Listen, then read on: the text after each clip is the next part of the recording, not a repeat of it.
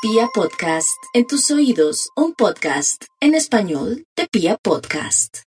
Para los Géminis, un saludo de cumpleaños. Esperamos que sea un año pleno de luz, de bendiciones, de claridades, de sintonías del alma. Las prioridades que se esbozan en este 2021 están orientadas hacia los viajes, hacia las posibilidades que tienen de mirar hacia otros horizontes o de contactarse con personas de otras latitudes. Júpiter entra desde este mes eh, precedente, desde el mes de mayo, en el eje del éxito. Es un ciclo que dura unos tres meses donde se fraguan cosas que se materializarán para el año que viene a partir de enero, donde el éxito estará de su lado. Tiempo, a partir de allí, de alianzas, sociedades, acuerdos, de vínculos con terceros que pueden tener una particular trascendencia. Muy bien, muy bien los Géminis.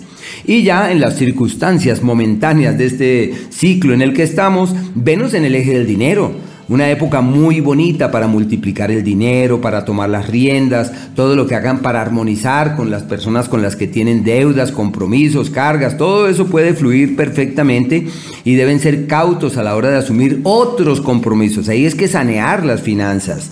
A partir del 11 se plantean alternativas de movimientos hacia otros lugares, un ciclo perfecto para la capacitación, para valoración de otras ideas y de otros conceptos. Y no olviden que a partir del solsticio, desde el día 20, su situación económica cambia significativamente y podrán orientar hacia destinos seguros sus esfuerzos.